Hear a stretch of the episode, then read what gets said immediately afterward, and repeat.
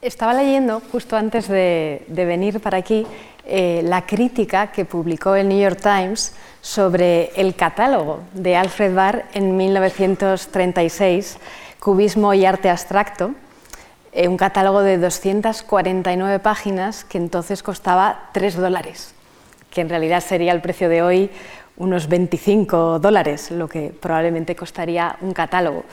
Y ya es extraordinario que hubiera una crítica eh, de un catálogo entre los libros.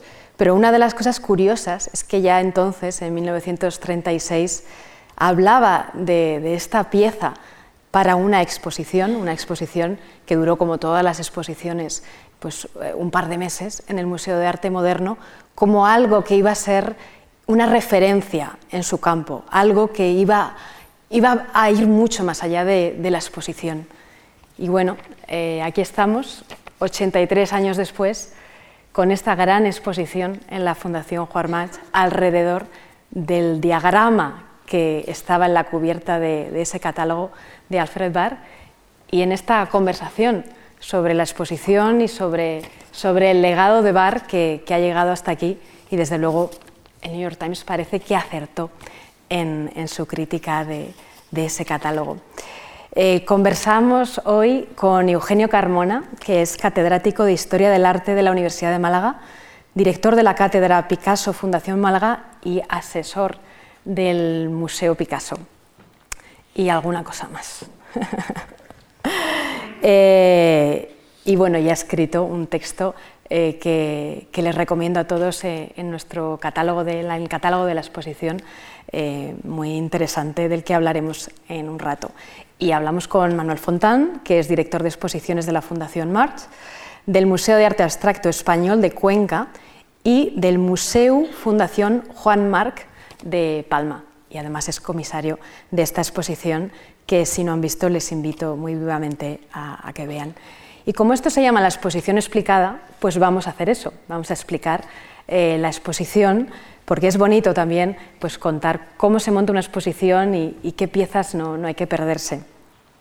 Eh, Manuel, como comisario, eh, cuéntanos cómo surgió la idea de, hacer la exposición y con qué propósito, porque es una exposición muy especial.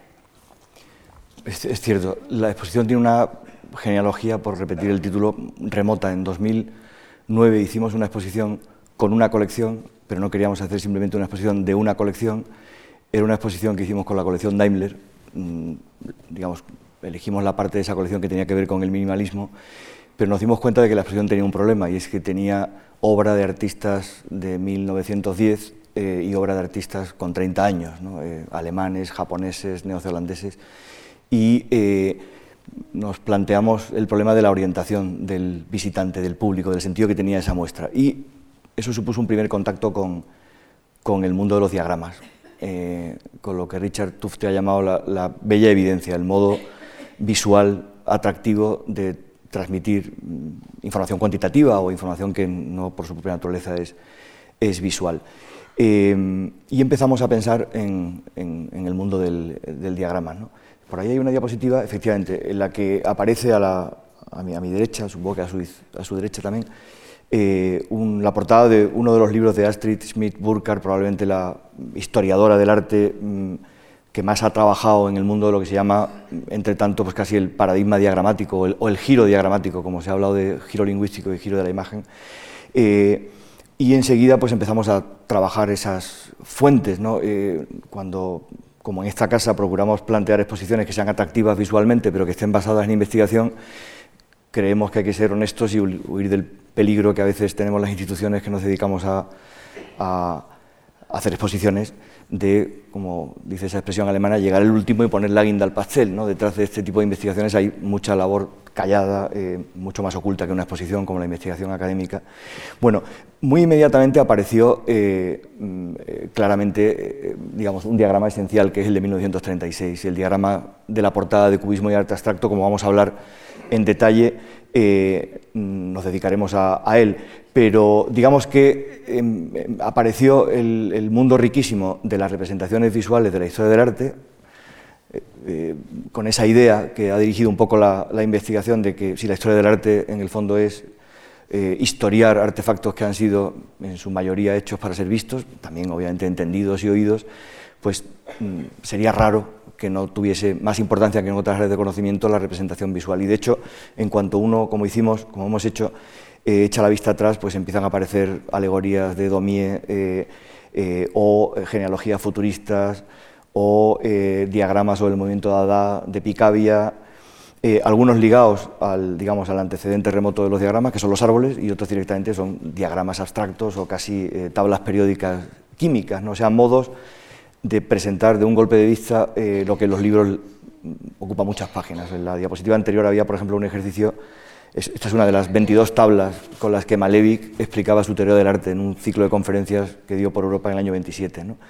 Eh, y han aparecido pues, cosas muy curiosas. ¿no? El siguiente es un libro de Osanfan que, que, no conocíamos y que de pronto pues, eh, se ve que el artista pues, eh, mezclaba el texto con, con, un diagrama cada vez que tenía necesidad casi pictórica de explicar algo que no se dejaba explicar con palabras. Esto lo hemos hecho en una primera sección, me voy a extender un poco eh, para dejar paso a la sección central. En una primera sección que va de 1681 a, a 1934, hemos hecho un parón, eh, ahora explicaremos por qué, en el diagrama de Alfred Barr del 36, y al final de la exposición pues hay desde el año 36-37 eh, hasta hoy, eso que está en pantalla es un póster de la familia Lavapiés, y hasta diagramas que quien vaya a ver la exposición verá que están eh, impresos y en la pared, pero en realidad su, lugar natural es, la web, ¿no? Eh, y ahí hay pues de todo, parodias del diagrama, lecturas alternativas diagramáticas de la historia del arte, como esta doble página de las Guerrilla Girls, eh, o el anterior, que es una doble página de un libro que todos hemos leído, quizás sin creer la cuenta de que son auténticos ensayos visuales, ¿no? Hay, de los siete ensayos de ese libro de John Berger, cuatro solo tienen imágenes, ¿no? y, son ensayos, como los otros cinco. Ese ha sido el proyecto. y en medio pues el ejercicio ha sido tomarnos tan en serio eh, los diagramas, esa especie de artefacto eh, en el que conviven indisolublemente la imagen y algunos textos, eh, que hemos decidido convertir uno de ellos en una exposición, el diagrama de la exposición Cubismo y Arte Abstracto. Claro, una de las cosas en las que insiste la exposición, Eugenio, es que bueno, pues la manera de, contar el arte debería ser por su naturaleza visual, igual que pues al final la literatura eh, la cuentas con palabras, ¿no? muchas veces la contamos con muchas, con demasiadas palabras. Fíjate que el fundamento de la historia del arte contemporánea está en alguien que pensó en imágenes, que fue Avi Barbour. Avi Barbour también está recogido en la exposición, ¿verdad? Y hacía sus famosas paredes, paneles con imágenes, intentando hacer ver algo que, que, que le movía él en el conocimiento del arte, que era que los artistas funcionaban a través de imágenes que le habían precedido. Y que gracias al conocimiento de estas imágenes eh, piensen, por ejemplo, lo digo para que el público se sitúe, ¿no? Velázquez viendo a Tiziano, ¿no? Y luego Goya viendo a Velázquez. ¿no? En realidad, aunque por supuesto los textos escritos y las teorías del arte y los tratados artísticos son muy importantes también, los artistas se mueven de imagen a imagen. Y entonces es como piensan en esas imágenes, ¿no? Pensemos en Picasso, pues imitando las meninas de Velázquez a su vez, ¿no? O en Picasso citando a Ingres, ¿no? Entonces, claro, esto, luego la historia del arte se cuenta mediante narraciones escritas, eh, narraciones escritas que además tienen normalmente una sola línea de desarrollo, cuando en realidad el mundo de las imágenes lo que se abre es como un diagrama de flujo, como un árbol, una panorámica, en varios recorridos. Bueno, Manuel, te iba a preguntar por el montaje, pero claro, deberíamos verlo en imágenes, ya que deberíamos practicar, ¿no? Verlo en imágenes y además 93 eh, Metros, que es una productora que hace grandes documentales, ha hecho un pequeño documental sobre el montaje, así que vamos a verlo. En el principio fue la imagen, no la palabra. ¿Cómo se traslada un diagrama que está impreso en la portada de un libro a las tres dimensiones del espacio expositivo?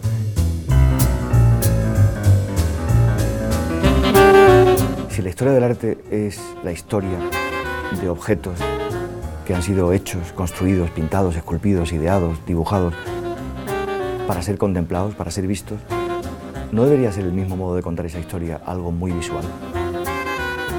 ¿No debería tener lo visual un peso más allá de la palabra, que es la materia con la que están hechas todas las historias de la historia. Hemos aprendido qué es el arte leyendo libros del arte, pero hay otra manera de vivir el arte diferente a los libros, que son las exposiciones. Esta es una exposición que explora qué es exponer. La historia del arte se puede explicar visualmente. La historia del arte es un arte visual.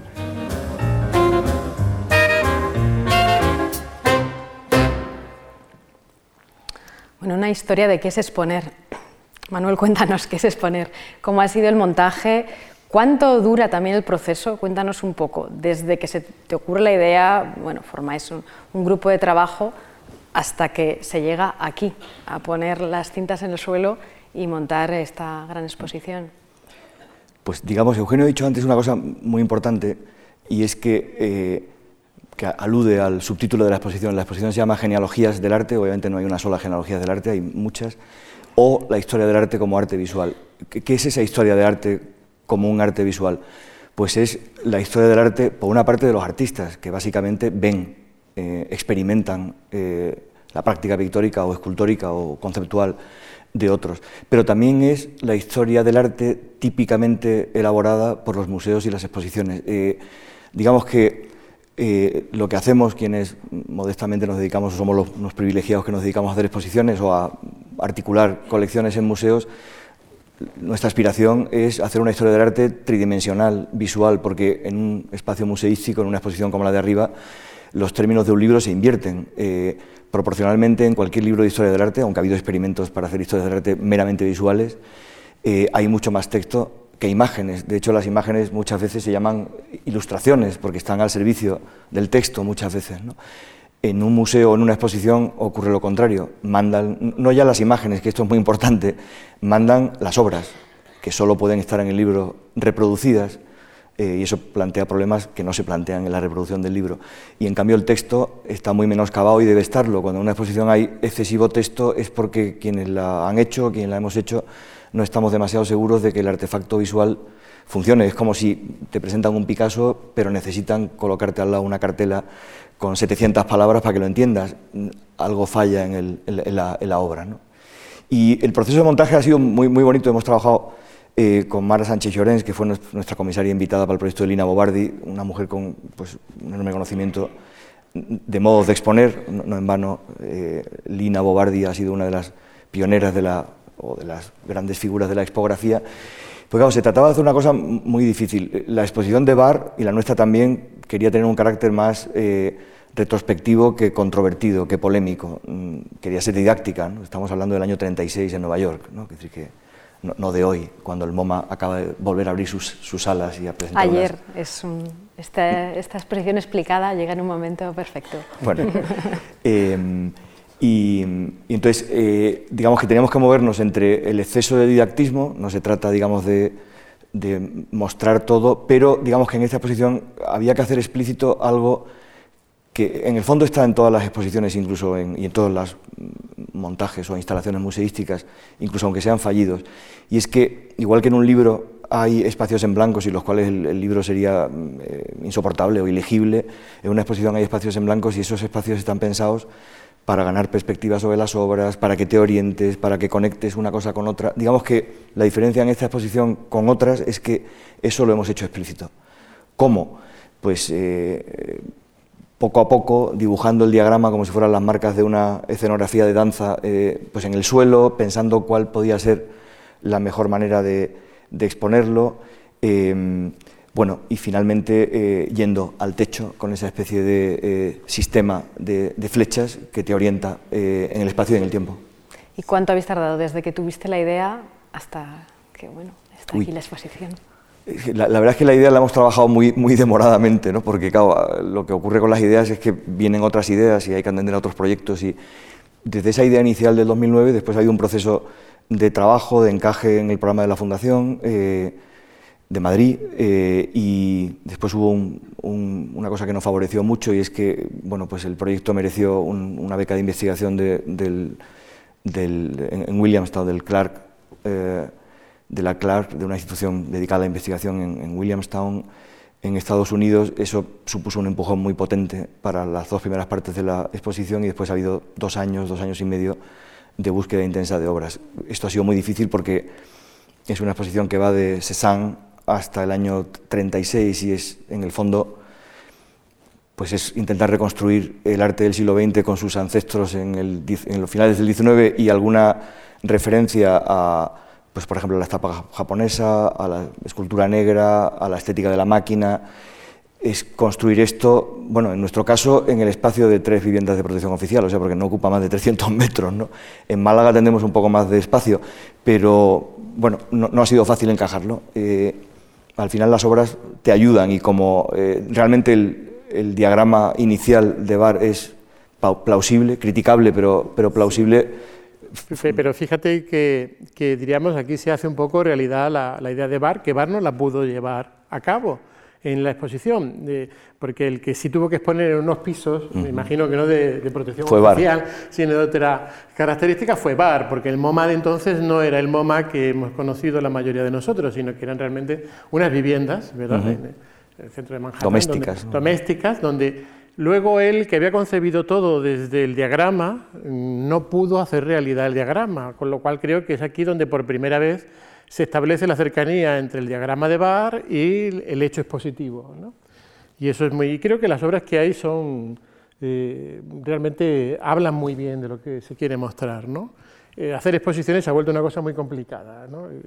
Entonces hay centros en todas partes del mundo demandando obras, los propios centros a los que pertenecen las obras, los coleccionistas, a veces incluso yo me lo voy a permitir decir, porque como yo soy un profesor de provincia me puedo permitir decir todo, pues eh, a veces eh, los propietarios o los otros museos se sienten celosos de proyectos que les habría gustado hacer y por falta de iniciativa no han hecho, ¿no? Y, tienden a no darte la facilidad total al final. ¿no?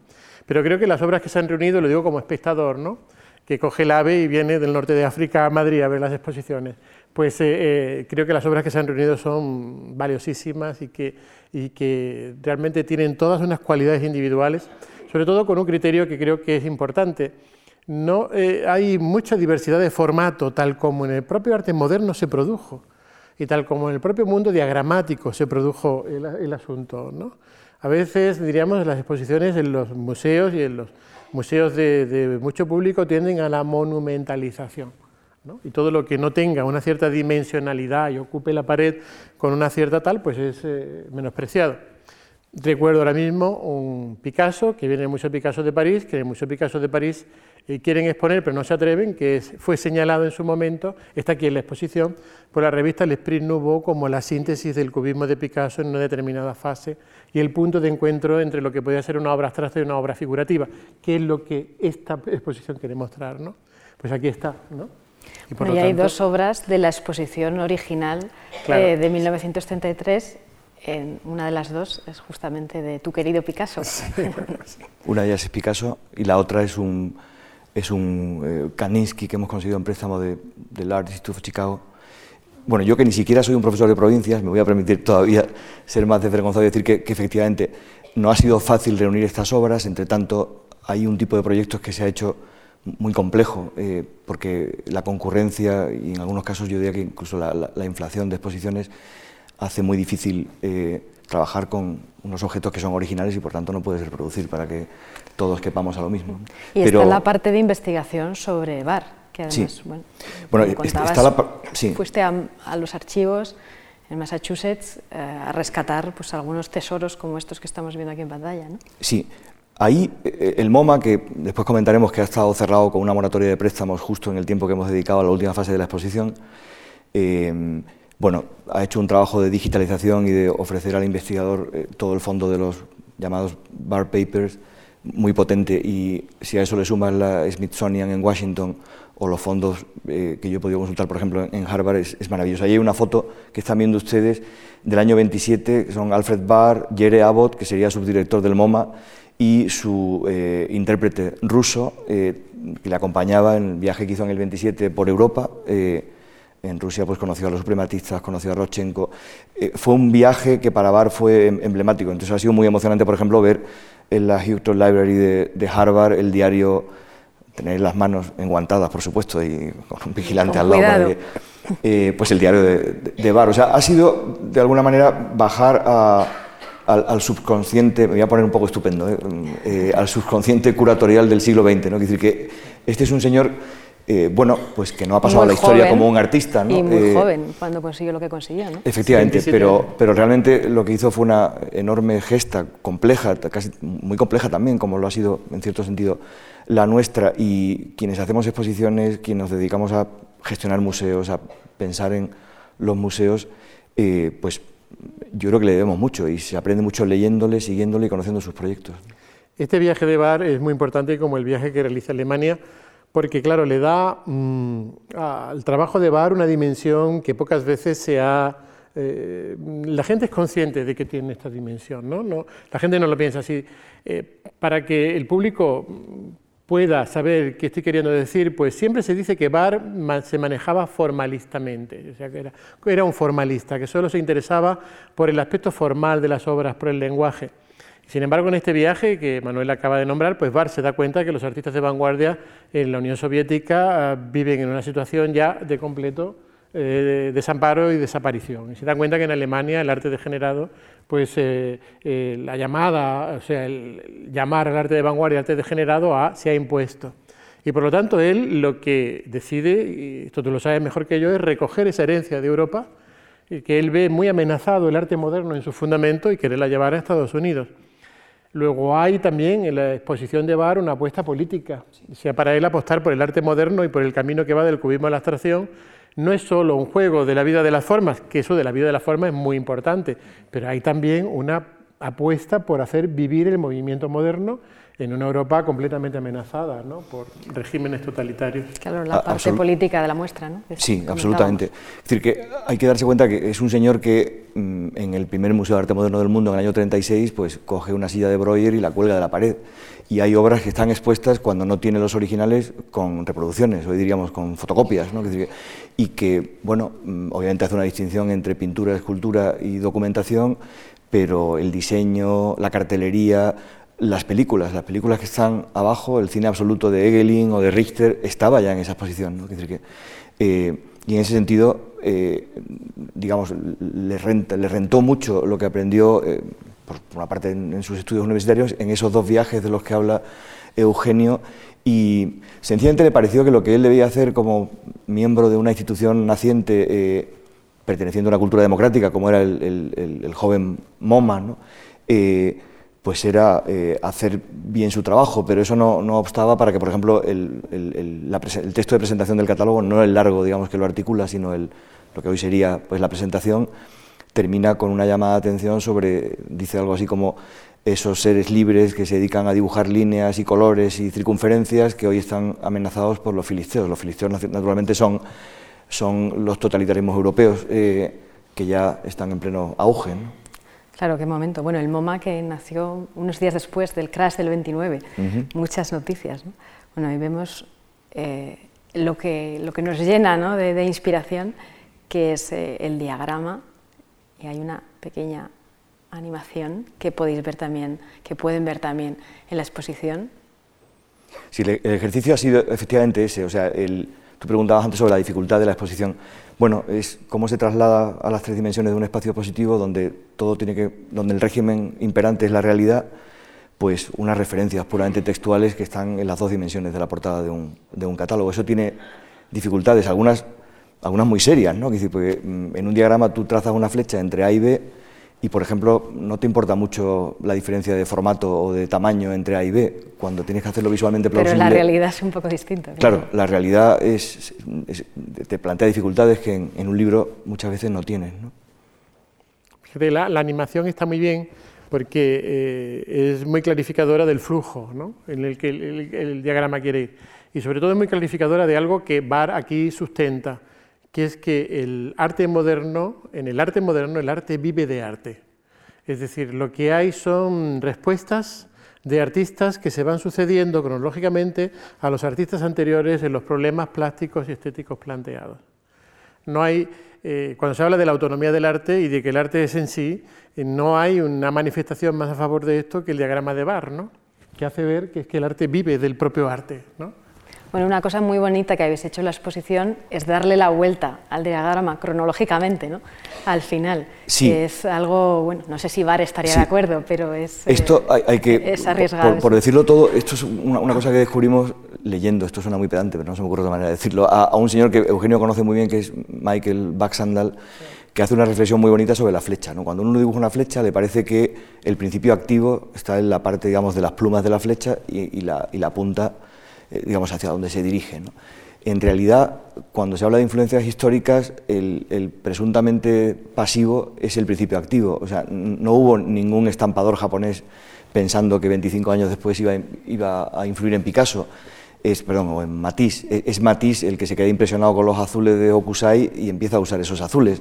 O sea, digamos, hay una, hay una flecha al revés. De, manera que eh, entras en la exposición, eh, digamos, te hacemos esto parece una explicación de estas, de estas tiendas de los aeropuertos, ¿no? Digamos, te hacemos recorrer el diagrama en el sentido del tiempo, o sea, empiezas en 1890 y continúas hasta 1936, pero al final hay una reflexión en este sentido, es decir, hemos recorrido con el tiempo, eh, que es como se cuenta la historia, el diagrama, pero ahora, digamos, hay que darse cuenta de que las influencias se producen contra el tiempo, motivo por el cual la historia nunca es algo histórico, sino que siempre, siempre está presente. ¿no? Igual que tampoco es posible eh, ver la historia con una mirada puramente histórica, siempre la miramos desde el, desde el presente. Esto está en la exposición y, nos hemos querido, en, esa especie como de ejercicio de explicitación, sin caer en el didactismo un poco ñoño, eh, llamar la atención sobre hecho, porque mm, si no, eh, pues a lo mejor se te, se te escapa, que tienes que leer la exposición también al revés.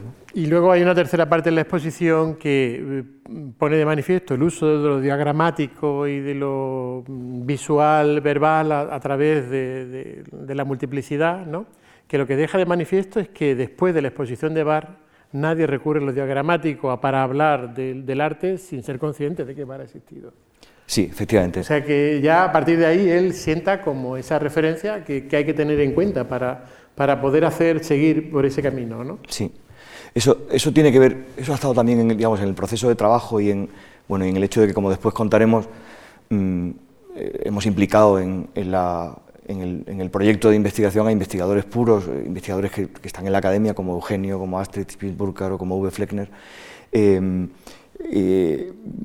entonces, es, importante, mm, es importante pensarlo, perdón, caer en la cuenta de que em, digamos, e, esa visualización eh, es la que se. Mm, vamos a ver. hay, una especie como de, como de, relación eh, continua entre la palabra y la imagen, la imagen y la palabra. el secreto del diagrama es que no hay una eh, diferencia o no hay, no hay una separabilidad entre, entre la imagen y lo, y lo textual. Y eso también se da eh, en, la, en, la, exposición, igual que se da en los libros. Aquí lo vemos en el suelo, ¿no? incluso. Ha habido que hacerlo, sí, efectivamente, este literalmente. ¿no? Bueno, esta es un... Hablamos de las dificultades de organizar una exposición. Pues organizar una exposición sobre el fundador, director, inspirador del MoMA, justo cuando el MoMA está en plena reforma y una reforma pues complicada eh, es un obstáculo adicional. Aquí tenemos algunas de las respuestas que os dieron cuando les pedís cuadros. Bueno, no son del MoMA, son de otros museos, porque no sé cuál ha sido la ratio, pero seguramente pues, ha habido cuatro negativas por cada respuesta positiva. Muchos museos dicen que no, eh, aunque nosotros vemos el resultado de los que dicen que sí. Efectivamente, pero eh, este proyecto hubiera sido difícil hacerlo en cualquier momento, pero bueno, nos lanzamos a hacerlo a pesar de que el MoMA ha cerrado por ampliación con el museo vecino hasta hace muy poco eh, y creo que de alguna manera eso es una prueba de, vamos, es un, sí, es una, especie de prueba final de hasta qué punto el diagrama de Bar hace una propuesta canónica o, genealógica que ha triunfado, o sea, que ha sido triunfante. ¿no? Si solo hubiéramos, si, digamos, si la condición de posibilidad para hacer este proyecto hubiera sido la colección del MoMA, en la que acabaron muchas de las obras de cubismo y arte abstracto, no hubiéramos podido hacerlo. Eh, digamos, ha impregnado tanto la política de compras de los museos, el modo de contar el arte moderno en América, en Europa, que hemos podido hacerlo con préstamos del Art Institute of Chicago, el Pompidou, el Reina Sofía, en fin, instituciones y colecciones privadas y públicas. Sí, pero es que el MoMA nunca podría haber hecho algo, pienso yo, sobre Alfred Barr, porque... Eh, Le han llamado galería Alfred Barra, una de las galerías Sí, una se va a llamar, pero lo tiene delante, ¿no? Entonces uno no ve nunca... Mira, me voy a poner súper pedante para rivalizar con Manuel. Eh, decía Pascal, nous pensons toujours ailleurs. Eso quiere decir, bien traducido, solo podemos pensar las cosas cuando las vemos desde el otro lado.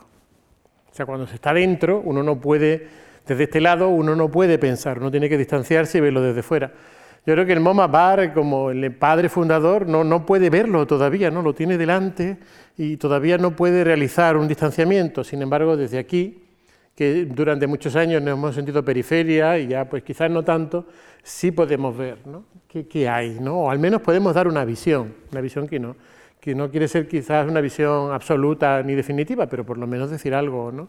de, eso que nos ha condicionado a nosotros sin que lo hayamos hecho nosotros, que se hizo allí, ¿no? Y por esto, por esto se puede hacer, ¿no? El MoMA tiene que matar al padre. Yo no, nunca, nunca animaría a nadie al asesinato ni al homicidio. Yo, eso, bueno, está penado por la ley, ¿no? pero que desde el punto de vista psicológico, eh, si quieres, el padre ya está muerto hace mucho. O sea, ya no, vivimos en una sociedad en la que lo patriarcal no tiene, eh, hace tiempo. ¿no? Necesita madre el MoMA. Eh, bueno, pues hubo quien escribió que las madres del MoMA eran las señoritas de Albiñón, pero no lo sé. O sea que...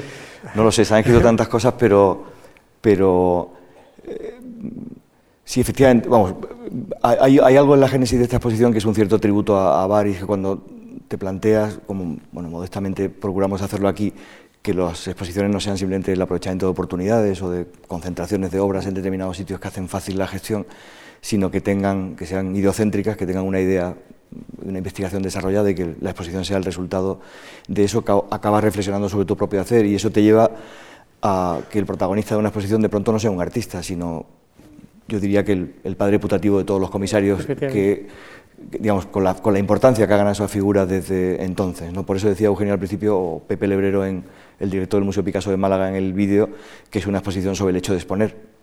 O sea, digamos, es una exposición que especialmente hay que verla así que te la expliques, pero también se merece una exposición explicada para contar no tanto la exposición como, como lo que ha habido en la génesis de la, de la exposición.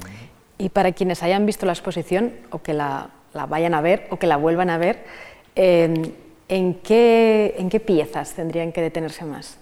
Tenemos, hemos hecho aquí una pequeña selección. Yo soy parte, y Eugenio también, pero, pero le, cedo, le cedo el testigo a Eugenio que, que comente él. Vale, acepto el testigo porque el toro es difícil y, bueno. Eh, vamos a ver, eh, el conjunto de piezas es muy eh, numeroso y las piezas están expuestas en una vivencia cercana de unas con otras. Lo primero que yo recomendaría al visitante es que tenga una certeza, que en una sola visita no va a ver la exposición. Pero esto está muy en relación con el diagrama también, porque el diagrama se mira un día y haces un recorrido, se mira otro y haces otro recorrido, ¿verdad? Y vas, eh, y vas haciendo recorridos diversos, ¿no?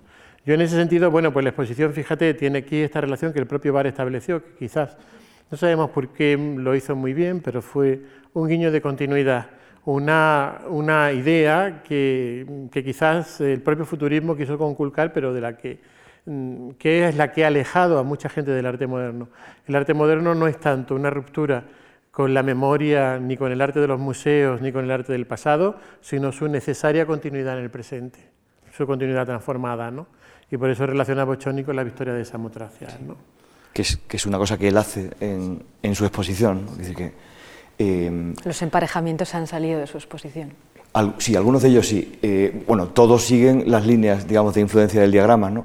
Y, y algunos son, digamos, atrevidos, como esta comparación de una foto de Louis Hine de 1910 con un Brancusi posterior. Eh, ¿Vio Brancusi esa foto? Pues realmente nos da igual. Eh, lo que es importante es que Bar, yo creo que con gran criterio, eh, hace irradiar de algo que está completamente fuera de la historia del arte, que es la estética de la máquina o el arte de la máquina. Lo hace irradiar de manera muy numerosa en el diagrama, es, el, digamos, es el, denominador que más influencias tiene. ¿no? Y a Brancusi le adjudica solo esa. Brancusi es una especie de figura que además es de los pocos que aparece con su nombre. ¿no? Eh, bueno, mm, decía antes Eugenio, esto lo vamos a ver en todas las comparaciones, pero es que una exposición es, es, una situación un poco paradójica, ¿no? porque por una parte, como las obras que expones quieres, tienen un carácter sustantivo muy fuerte, quieres que, quieres que el público y tú mismo te enamores de ellas, las contemples y te demores. Pero por otra parte, una exposición tiene que ser al mismo tiempo eso y un espacio de comparaciones. Si no es un espacio de comparaciones, no es nada, eh, o es la exposición de una sola obra. Y claro, en una exposición como esta, y en general en cualquier exposición, sobre todo las que no son lineales, ¿no? como aquel chiste del New Yorker, es una retrospectiva muy completa y se ve a un señor viendo un dibujo del artista cuando tenía tres años, ¿no? pues claro, las comparaciones son numerosísimas, sobre todo aquí que hay influencias que van de, pues desde Cézanne hasta el arte abstracto no geométrico. Sí, y esto que estamos viendo ahora es algo que Bar introduce, eh, mm, no tanto por primera vez en lo que sería la crítica y el comentario del movimiento moderno, porque estaba expresado en algunas revistas y tal, pero sí en el mundo de la, de la museología, la museografía y las exposiciones. Y las exposiciones, ¿no?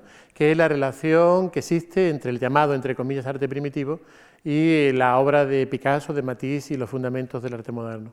Ya desde un primer momento Bar introduce, es consciente de que esta relación va a ser problemática. Y es consciente en primer lugar porque no tenemos un lenguaje adecuado llamar arte primitivo a algo que es contemporáneo nuestro eh, ya en sí supone una determinada posición. Luego fíjate que esto ha sido objeto de numerosas exposiciones en el MoMA y William Rubin quiso que fuera su legado ¿no? al final. Eh, y, ha dado como origen, sobre todo en Estados Unidos y en los medios académicos, a numerosas eh, complicaciones intelectuales gran parte de lo que se llama la teoría postcolonial tiene que ver, se fija siempre en esta interpretación, y no digamos ya lo que se ha llamado luego decolonial. ¿no? Pero Barr simplemente sitúa el hecho, sitúa el hecho de que es imprescindible, ¿no? Eh, eh, es imprescindible conocer esto que llamamos arte primitivo, ya digo entre comillas, ¿verdad? en relación con el arte moderno. ¿no? Hoy nos parece un tópico, pero en su momento fue un descubrimiento. ¿no? Claro, los emparejamientos o como este, lo, he hecho referencia antes a, ese matiz maravilloso de la colección Thyssen por Nemisa y esa estampa japonesa que comparte esos azules, es la, relación que establece Bar entre los, los FOBs y, la estampa japonesa y la presencia de esa relación real en la, exposición. Claro, como no lo habían hecho antes. Sí, o, esta interpretación, mm, él conocía muy bien el suprematismo que quizás junto con el futurismo es seguramente la vanguardia más radical. Esto que decía Eugenio de matar al padre eh, tradicional e histórico, los escritos, digamos, Malevich en sus escritos es enormemente radical. ¿no? Eh, antes cuando te oía decir esto, eh, pensaba en que bueno, una de las gestas de Alfred Barr es dotar de genealogía al arte de un siglo que en buena parte se entendió a sí mismo, o los artistas se entendieron a sí mismos como mm, a históricos radicalmente novedosos, es decir, sin genealogía, sin padre ni madre. ¿no? Decir, que, eh, bueno, él, habla muy claramente, y creo que se, ve muy obviamente en esta, en esta pareja, de la influencia que obviamente tuvo el cubismo eh, en el suprematismo. ¿no? Hay, hay, un, además, alguna referencia incluso, incluso libresca en, el, en la exposición con la portada de Alexandra Exter del, del, libro sobre el cubismo de Fadayev, creo que es. ¿no?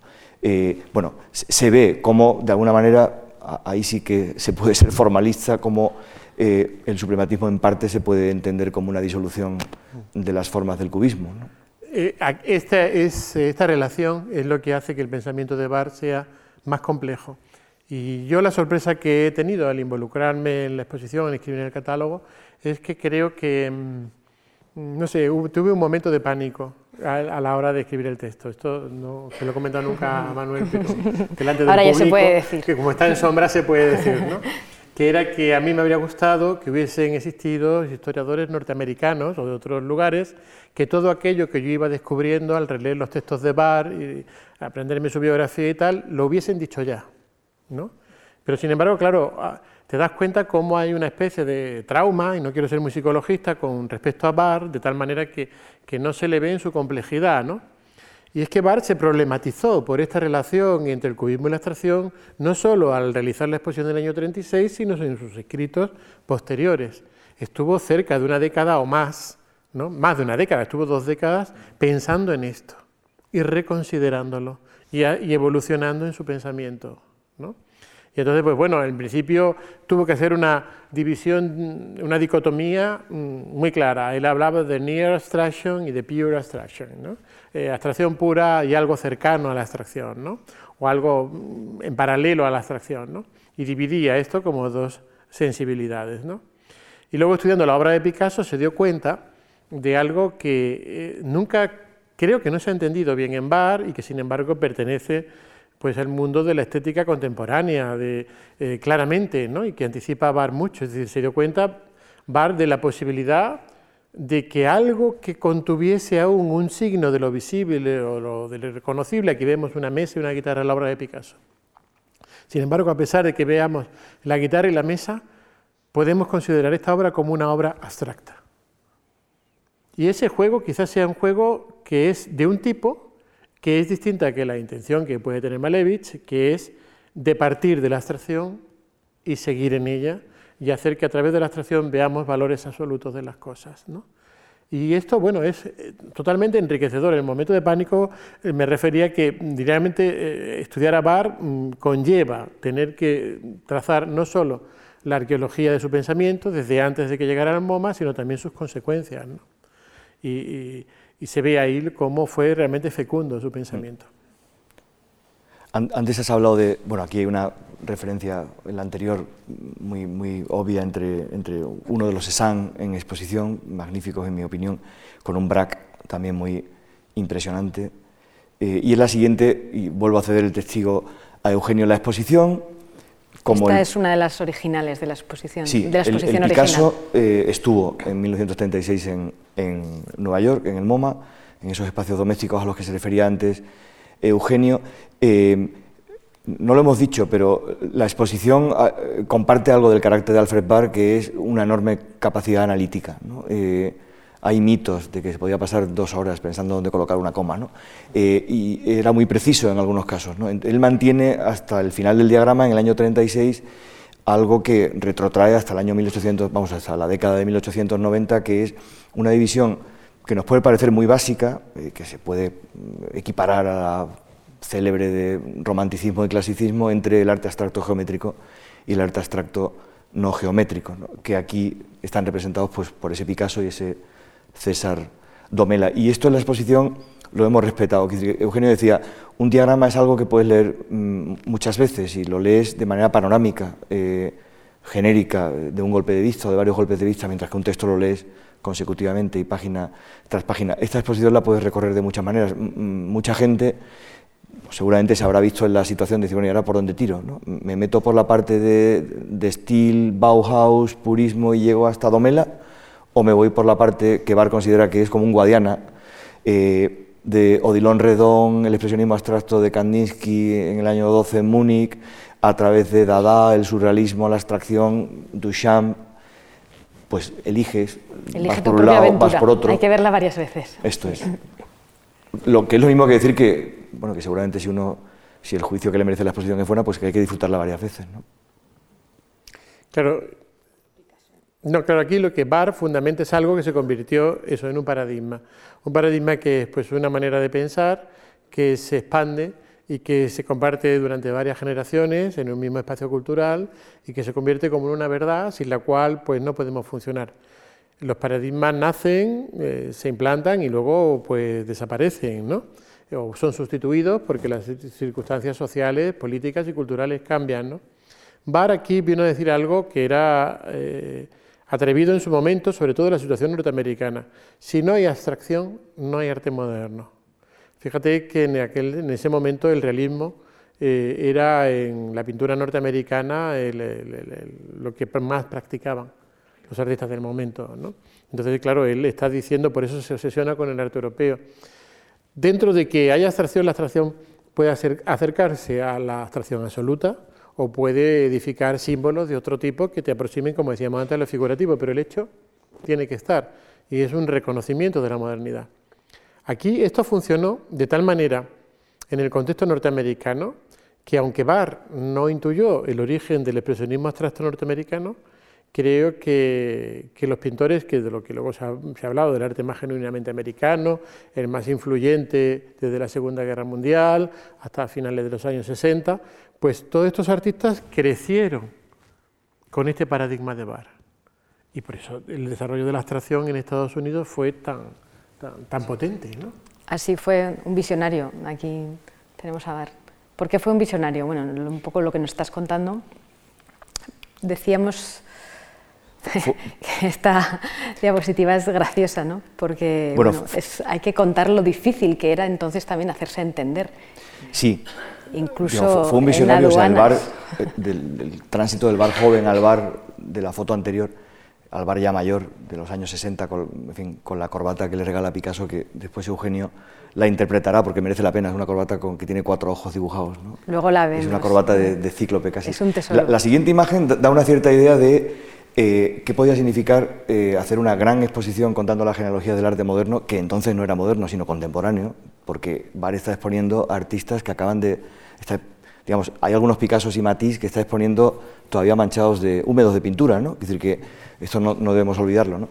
Bueno, él tiene un conflicto con eh, el servicio de aduanas norteamericano porque empiezan a llegar algunas de las piezas escultóricas de Europa y en la aduana, como mm, consideran que no hay figuras humanas reconocibles en muchas de las piezas, pues quieren que el MoMA pague el impuesto aduanero que hay que pagar por la importación de acero o de hierro y, no por el que eh, se cobra cuando, cuando cambias de cuando transportas una escultura, ¿no? Quiere decir que mm, no, no digo que eso marcara el nivel cultural de la época, pero para hacerse una idea de lo que significó eh, la cierta gesta de, Alfred Barr, yo creo que había que plantearse, eh, imaginemos a una joven o un joven director de un museo creado hace apenas siete años, eh, bueno, que decide hacer una exposición buscando las raíces o la genealogía del arte contemporáneo de hoy, con la complejidad que eso tiene, retrotrayéndose hasta 1990 y que lo haga con tanto éxito que 50 años después, 30 años después, eh, e, e, esa, propuesta expositiva forme parte de, eh, bueno, de las colecciones y de los modos de explicar lo que ha ocurrido en todo ese tiempo eh, en todo el mundo. pues claro, nos parecería que hizo la proeza de, de alguna manera interpretar su tiempo, darle una genealogía a lo que no parecía tenerla, unir, que es una de las cosas maravillosas que yo creo que hace Bar, lo conocido con lo desconocido. El público de Nueva York en el año 36 estaba, en, parte gracias a él, preparado para entender a Van Gogh, a Cézanne y a Seugat, que es la exposición con la que se inaugura el MoMA. Pero lo que hace Bar es juntar a Van Gogh, a Seugat, a Gauguin, eh, a Cézanne, eh, que son los conocidos, con los desconocidos, eh, y mostrar su filiación, es decir, apoyarse en lo conocido para dar a conocer lo desconocido. Eso es hacer avanzar el conocimiento y también el disfrute. Claro, era un visionario, pero era algo más, como podemos ver en la cubierta de su biografía. Sí, era un visionario, aquí lo llaman una especie de evangelista, yo el misionario lo, traduciría por evangelista, ¿no? alguien que lleva la, buena nueva. Y al final, cuando uno estudia Bar y se acerca al conjunto de su vida y de su obra, podríamos decir, se da cuenta que también fue un pragmático. Y se aprende esta dualidad y se aprende de él mucho, porque te das cuenta que él fue un visionario porque porque él se dio cuenta que la vocación norteamericana hacia el arte moderno tenía que ser irrenunciable. Se dio cuenta también que la modernidad estaba unida a las libertades personales y al arte moderno, como un esquema, y que esto que estaba sucumbiendo en Europa, él tenía que recogerlo en un gran esfuerzo y mostrarlo. En una sociedad tan nacionalista como era la norteamericana, él en la exposición Cubismo y Arte Abstracto mostró sobre arte europeo para recoger esa herencia. Fue un visionario también porque se dio cuenta que las exposiciones tenían que funcionar para el gran público. Hasta entonces no estaba esto muy claro, salvo las grandes exposiciones que se hacen en París, en el Gran Palais, los salones y todo esto. Él sustituye la idea de salón, que las propias vanguardias se fundamentaron en sus presencias en los salones por la idea de exposición de museo de arte moderno. Fue un visionario también porque creó el, eh, la idea de un catálogo que tenía que funcionar como algo que hablaba con la exposición, pero que tenía que permanecer. Pero al mismo tiempo que fue un visionario, fue un hombre pragmático, porque sabía que no le servía de nada ser visionario si no era pragmático. Es decir, nosotros estamos acostumbrados a una manera de pensar que nos parece que visionario y pragmático son dos términos que se oponen, y sin embargo no. Si tú te quedas pensando en una idea y las dejas que esté ahí y se van y se confunden con las musarañas, se evaporan. Sin embargo, tú, una vez que has tenido la idea, tienes que ser capaz de realizarla. Ahí está el resultado, ¿no? Los cuadros, sus cuadros. Sí, eh, en paralelo, me estoy acordando ahora de algo, porque los profesores siempre nos acordamos de cosas cuando ¿no? hablamos y tal, que en paralelo a, a Bar se escribió uno de los libros que para mí es fundamental para entender el arte moderno, que es el libro de John Dewey, Arte y Experiencia Y John Dewey se opone a mucho pensamiento europeo en el sentido en que se, le acusa de ser el pragmatismo norteamericano a Dewey. ¿no? Dewey se opone porque dice que se si la obra de arte se concibe pero no se realiza, pues eh, en ese concepto se puede encerrar una experiencia estética, pero que la realización es lo que realmente lleva al sujeto a reconciliarse con el mundo. ¿no? Y por lo tanto parece como si Bar y Dewey estuviesen ahí, ¿verdad? Sí. A la par y, llevasen lo visionario y lo pragmático al mismo tiempo. Sí. Yo creo que era, un hombre, digamos, procedente de una familia evangélica, tremendamente austero, analítico, pero un hombre con una enorme emotividad y emociones. Y ese emparejamiento entre lo visionario, en fin, lo romántico, lo, lo ese aspecto, digamos, casi, casi misterioso, casi... Eh, Mm, inclasificable con el pragmatismo es, un doble motor que, creo que Barr le ha dado, ha, dejado como ejemplo para la historia del arte que se hace en las instituciones. Es decir, que es pragmático porque para hacer una exposición eh, tú no, digamos, no haces una exposición reuniendo las imágenes de esas obras que aparecen ahí con él delante, y por cierto, mm, detrás de la primera eh, obra que es un Hopper, no una obra abstracta, un, un artista americano.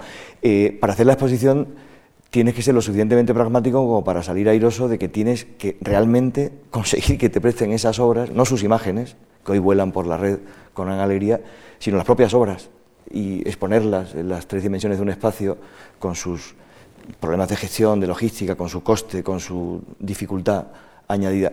Y esto es algo que, que tuvo claro siempre y que mm, años después escribiría. ¿no? él hace una contraposición o una comparación muy bonita entre el tipo de investigación que se hace, que hacen los profesores en las universidades y las que se intenta hacer en las instituciones. Y es que, claro, en la universidad o en, digamos, en la academia se tiene tiempo, eh, mucho tiempo dedicado a la investigación pura, por así decirlo, pero tienes un inconveniente y es que no manejas los originales. Mm, es muy fácil, eh, a mí esto me sorprende mucho, pero es muy fácil que una persona estudie la carrera de Historia del Arte y no haya tocado un grabado en su vida, ¿no? Es decir, que porque las universidades no suelen tener museos, no hacen exposiciones, no. En las instituciones ocurre lo contrario. Nuestra enorme ventaja, bueno, nuestra enorme desventaja es que no tenemos tiempo, o no, no tenemos el tiempo que querríamos, pero en cambio estamos en permanente contacto con los originales. ¿no? Y no solo eso, sino que Bach tuvo la suerte esta corbata con lo más valioso que le podía Sí, para Picasso el ojo era el símbolo de todo, ¿no? Fíjate que cuando Picasso tiene la, ve que él personalmente está en crisis y que toda Europa está en crisis, la imagen que Picasso con la que transmite eso es el minotauro ciego. Es decir, la, pérdida de la visión, la pérdida del ojo, eh, para Picasso era todo. las figuras eh, con el ojo vaciado eh, se repiten en su obra en numerosas ocasiones. Y si te fijas en el Guernica, son los ojos los que acaban conectando una figura y otra del cuadro. ¿no? Por lo tanto, le regaló a Bar lo que él consideraba que era la medalla que tenía que otorgarle, el ojo. Es tenía la visión. ¿no? Y entonces, pues, eh, claro, es que también Bar, en alguna medida, construyó a Picasso. Esta es la otra historia, diríamos, que corre en paralelo a esta exposición. En la exposición Cubismo y Arte Abstracto, el artista más representado con mayor número de obras es Picasso. Yo a veces, y lo he comentado mucho con Manuel, pienso que que esta exposición Cubismo y Arte Abstracto en realidad es eh, una exposición Picasso, Cubismo y Arte Abstracto. ¿eh? Entonces eh, ahí tiene Bar una intuición, tuvo tres campañas Picasso, como él suele decir, y luego le dedicó a Picasso dos proyectos más. Y Picasso le hizo reflexionar sobre la entidad del arte moderno. Fue Bar quien apostó por Picasso como artista más representativo del arte del siglo XX en un fenómeno que, bueno, luego ahora quizás el cetro de Picasso ha sido arrebatado por Duchamp, ¿no? Entonces que hubo una encuesta entre qué artista era el más influyente del siglo XX y ya gana Duchamp un poco, pero durante mucho tiempo se pensó que Picasso. La entrada de la señorita Saviñón en el MoMA eh, fue decisiva para que Picasso ocupara ese lugar. Podía haber apostado Bar por Matisse, pero sin embargo decidió hacerlo por Picasso y luego pues la presencia de Guernica pues también, ¿no?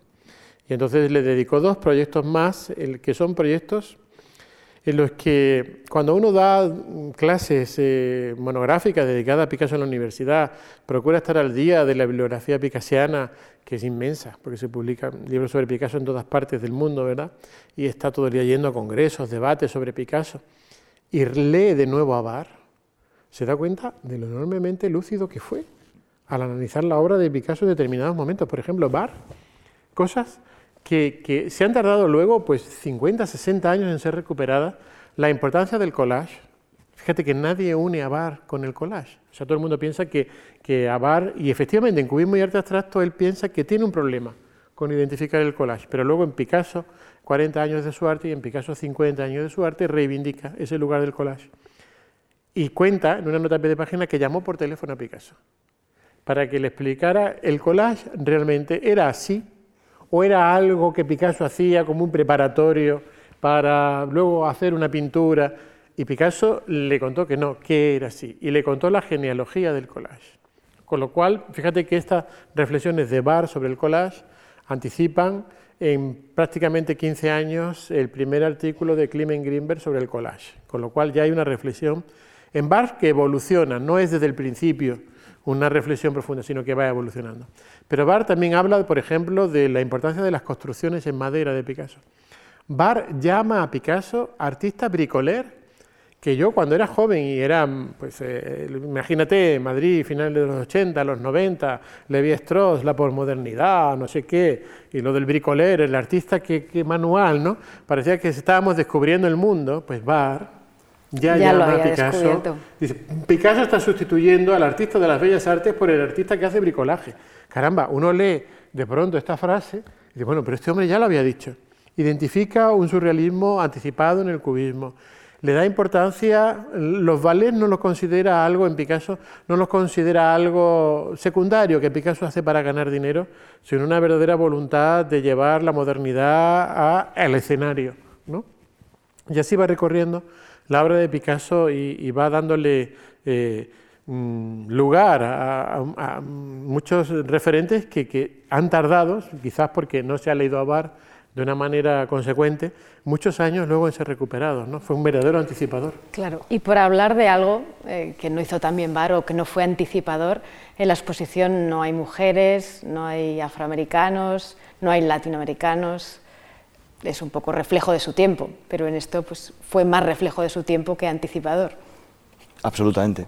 Sí, mm, las mujeres que hay en la exposición son las hermanas Laistekov, eh, que son una pareja, digamos, de, grafistas o diseñadores rusas que trabajan en, Alemania, y Thérèse Bonnet, que es una fotógrafa americana que acompaña casi todo el movimiento de artes aplicadas en, París. ¿no? Y podía haber habido muchas, dice que en ese sentido es, obvio que Alfred Barr, que por cierto siempre trabajó eh, rodeado de mujeres, o sea, la historia del MoMA inicial es una historia de mujeres, es Iris Barry como primera directora del departamento de cine, Dorothy Miller, que le ayuda en este proyecto, y, muchísimas otras, eh, no las incluyó. Eh, y uno se pregunta, bueno, mm, esto tiene, tiene su explicación, la explicación básica es que obviamente es un hombre, es un hombre de su tiempo, ¿no? Que, que, no tiene el ojo en ese sentido tan avisado como podemos tenerlo nosotros, o la normalidad, digamos, visual. Y efectivamente ves a Robert Delaunay y te preguntas por qué no está Sonia, ves a los surrealistas y te preguntas por qué no está Meret Oppenheim. No está Sophie eh, Tower, ¿no? No, no, está Bárbara Stepanova, no está Natalia Goncharova y efectivamente no hay latinoamericanos. Ahora, ahora mismo Diego Rivera es eh, una ausencia, ¿no? Diego Rivera ahora mismo en la Casa de México en, en Madrid hay una exposición en la que se recogen dos collage abstractos de Rivera en París en el año 13, que podían estar aquí con el mismo derecho con el que están Glés o Metzanger. ¿no? y bueno, Torres García. Torres García. Sin embargo, fíjate, en el año 29, cuando Torres García, en esta galería de París, que ahora no recuerdo, hace por primera vez, esto está muy estudiado, Torres García se siente rechazado, se da cuenta de que él eh, no eh, hay algo que falla en su vida en París y hace, inventa el rótulo artistas latinoamericanos para exponer por primera vez. Y a lo largo, y esto que voy a decir a continuación es muy erudito, pero a lo largo del, cubismo, pues yo he podido, pues eh, eh, cuando me interesé por estos temas y al acabar de montar las salas cubistas que ya se han desmontado en el Reina y tal, hay muchos, la, la presencia de artistas latinoamericanos fue muy polémica en París, ¿no? Eh, tuvieron muchos problemas, en la polémica entre Reverdí y Huidobro, ¿no? Eh, eh, Ángel Zárraga, pues la, polémica con, con ¿no? O sea, fue una presencia que de pronto ellos venían con una enorme carga de cultura europea de América Latina y se vieron situados como latinoamericanos, ¿no? que era algo que, que no esperaban. La presencia de mujeres y, por supuesto, todo lo relacionado con la, existencia de un arte contemporáneo de, otras culturas que en aquel momento pues, no se contemplaba. Eh, hay un momento en el que toma una determinación peligrosa y es decidir que interesan más los momentos iniciales de los movimientos y no los posteriores. Eso hace, por ejemplo, que corte al futurismo en el año 14 y, se acabó. hay artistas futuristas del año 15, 16, 17 que son firmantes de los manifiestos del año 9, 10 y 12, se quedan fuera. Y se, queda fuera, se quedan fuera artistas americanos que podían haber estado perfectamente incluidos. Eh, en todo caso, yo creo que es como juzgar a un novelista solo por una novela. Si ha escrito 20, habrá que leerse las 20. Y Bar, hasta que se jubila como director de colecciones en el año 67, hace muchas exposiciones y, por ejemplo, ayer mismo en el Reina Sofía daba una conferencia a Luis Pérez Oramas, que ha sido curator de, de arte latinoamericano en el MoMA, contando la entrada del arte latinoamericano en, el canon o en la colección del MoMA. No es algo que haya ocurrido en los años 80 y 90, ha ocurrido bastante antes y sería muy fácil, sí, hacer una genealogía de los proyectos expositivos del MoMA, eso, está publicado porque el MoMA es un museo que ha cumplido ya sus años, eh, y, ver cómo realmente hay muchos cuya genealogía procede de intuiciones de Bar o de semillas que plantó Bar. Eh, una de las primeras exposiciones sobre el collage, The Art of the Assemblage, lo hace el MoMA en el año 60, mm, si no me equivoco. ¿no? Eh, digamos, su sombra, por, decir el tópico, es, es, alargada. O sea, es posible que no todos seamos eh, barresianos, pero, pero todos somos postbarresianos y hoy, igual que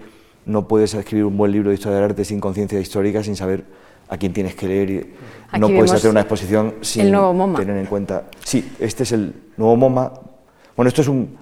Sí, esta y la anterior son, son imágenes del, nuevo MoMA eh, que se, se, está digamos, reinaugurando y que yo creo que al, al, hilo de la renovación y de la ampliación pues está haciendo un ejercicio muy parecido al que está haciendo también el Metropolitan, que es el, de, bueno, la palabra está tan usada que da un poco de apuro usarla, ¿no? pero, pero que está haciendo un ejercicio de, digamos, de narrativas expandidas, qué horrible palabra, ¿no? O sea, de, intentar contar con tu colección no una genealogía monorraíl, eh, monocausal, eh, sino contar, bueno, pues las inevitables historias que cuentas cuando colocas objetos en un determinado orden y, unas veces cuentas una cosa y otras veces cuentas otras, ¿no? Eh, creo que ahí lo que está ocurriendo en, en el ámbito museístico es que claramente, creo que eso también se le debe a, a, Bar, ¿no? Mm, eh, es que, digamos, mm, un canon también hay que juzgarlo por su capacidad de evolucionar. Hay, una vez oí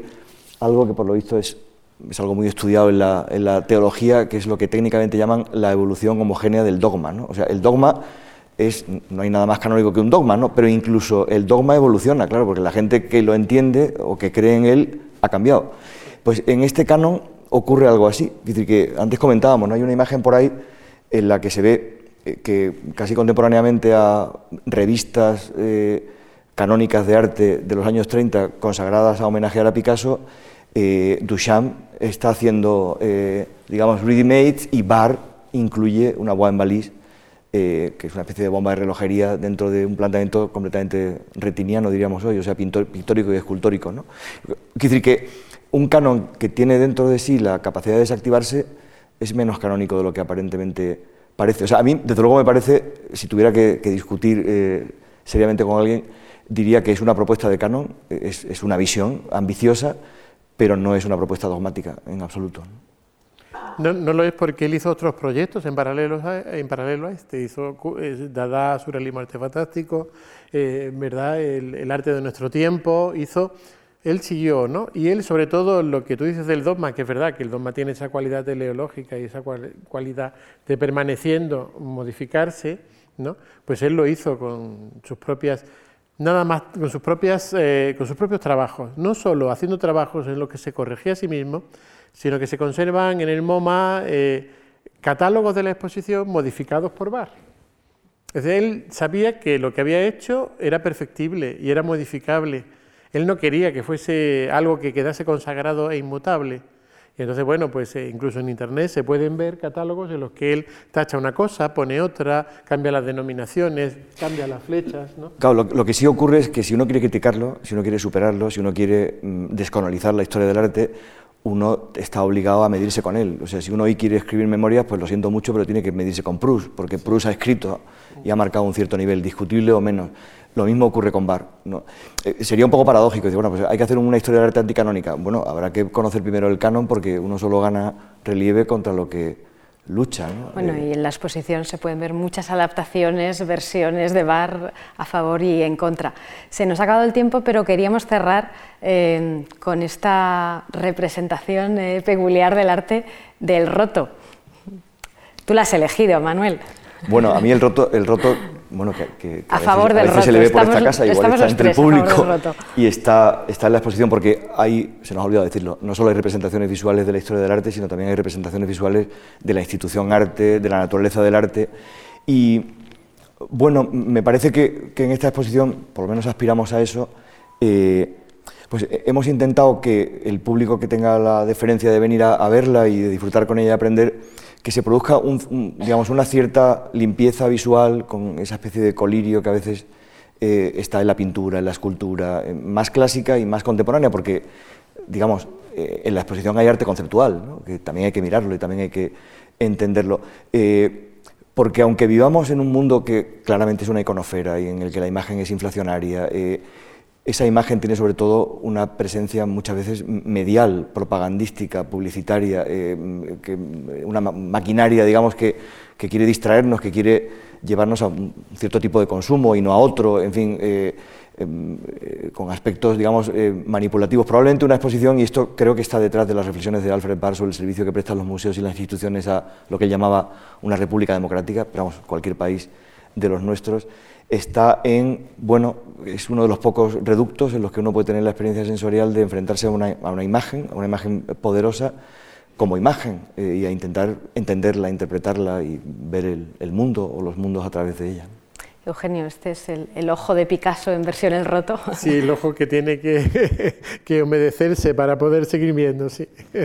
Se humedece con pintura, con un bote de pintura. Bueno, muchas gracias y les invitamos a ver varias veces la exposición, a ver y leer y releer el catálogo eh, y un placer. Muchas gracias, María.